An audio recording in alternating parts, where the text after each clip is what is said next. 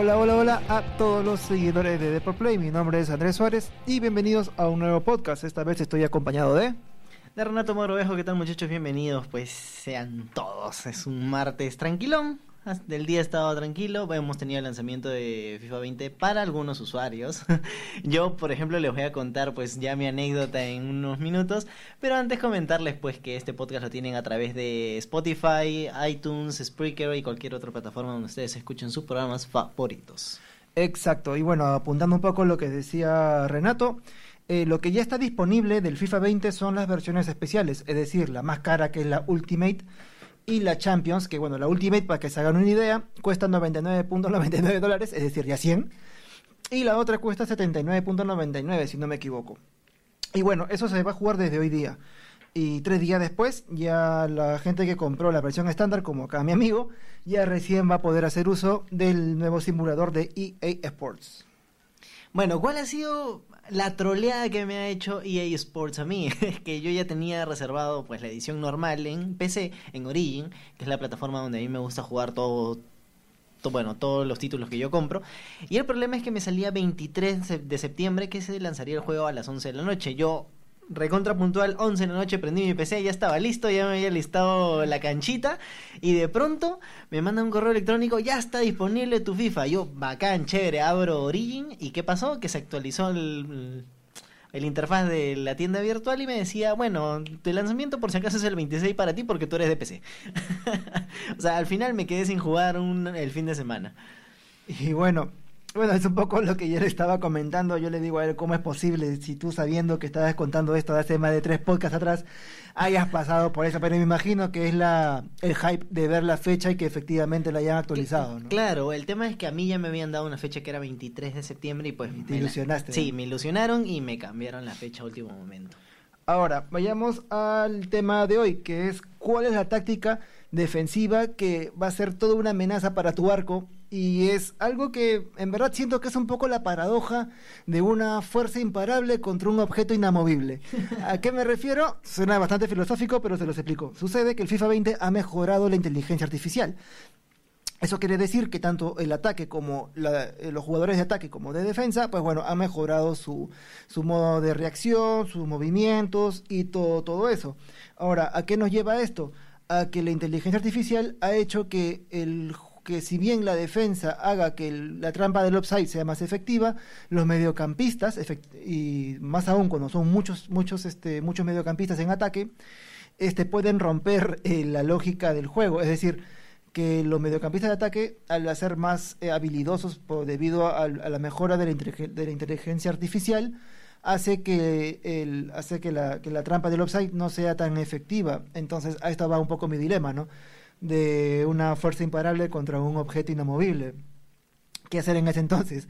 Eh, los jugadores que ya han probado el FIFA 20, sea eh, porque son suscriptores de Origin que ya tenían acceso desde mucho antes al videojuego, pues han hablado en redes sociales que efectivamente es, digamos, que hay una tendencia eh, a favor de los mediocampistas de ataque, cuando son más de tres al menos, en el que eh, pueden romper muy fácilmente eh, la trampa la trampa del offside. Ahora, esto viene un poco también se debe a la química del equipo y es un poco lo que Renato viene a comentarles. Yo la, dejo picando, que es, si bien hay, digamos, esta, esta, esta ventaja estadística a favor del ataque en, en, nivel de inteligencia artificial, sí depende mucho de la química del equipo para poder evitar los goles. Bueno, antes de explicar la química, solamente darles dos detalles para también su, su jugabilidad para que compitan.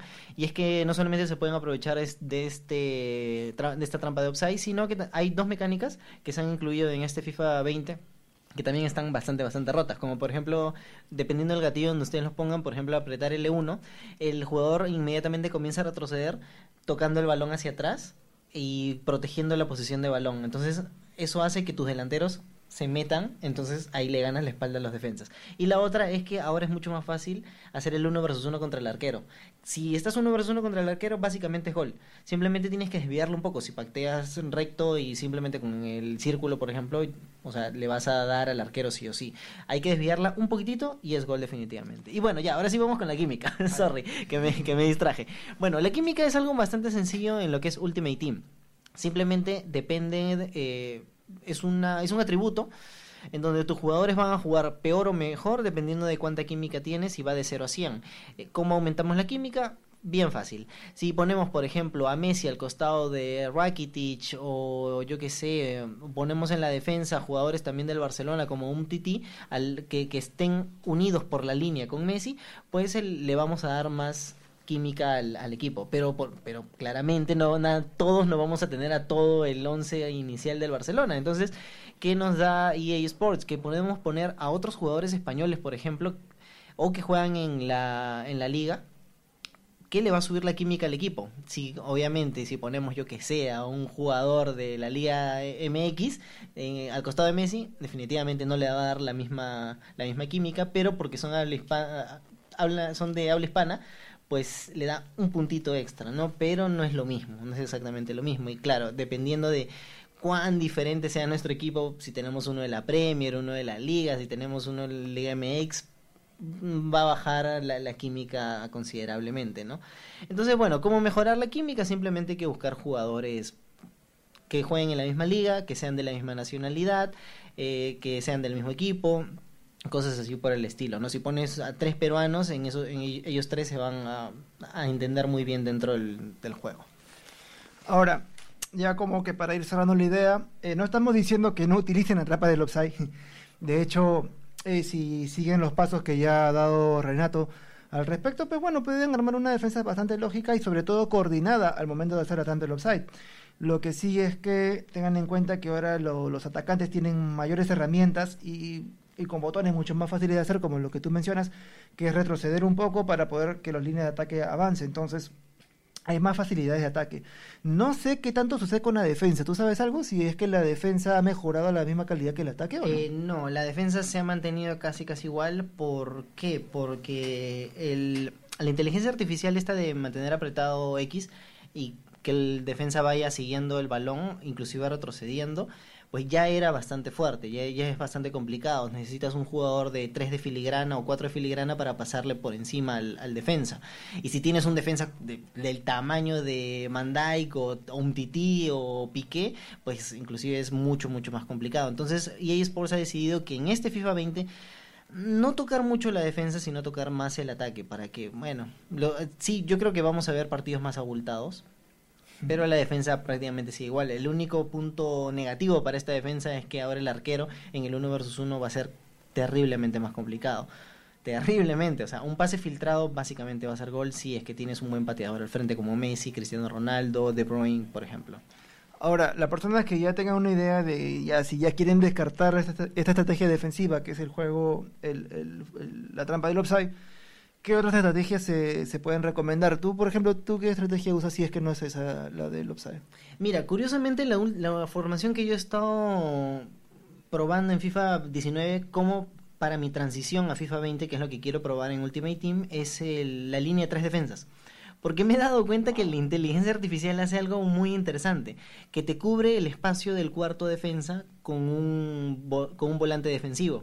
Entonces tú puedes tranquilamente adelantar un defensa y te quedas con dos atrás y tú dices, pucha, ya con dos no, no defiendes nada. Pero no, porque tus dos volantes bajan inmediatamente y claro, adelantar a tu defensa para que vaya y choque contra los mediocampistas en, este, contrincantes es mucho más sencillo quitarles el balón. Tienes eh, mucho, mucho más, más, más fuerza, tienes más físico y un empujón simplemente le sacas el balón. Y con ese defensa arrancas la jugada. Que creo que se podría llevar también al FIFA 20 si es que la inteligencia artificial se mantiene, que es una de las tácticas que a mí me ha estado funcionando en los últimos partidos y he estado ganando bastante. Ahí les dejo un secretito.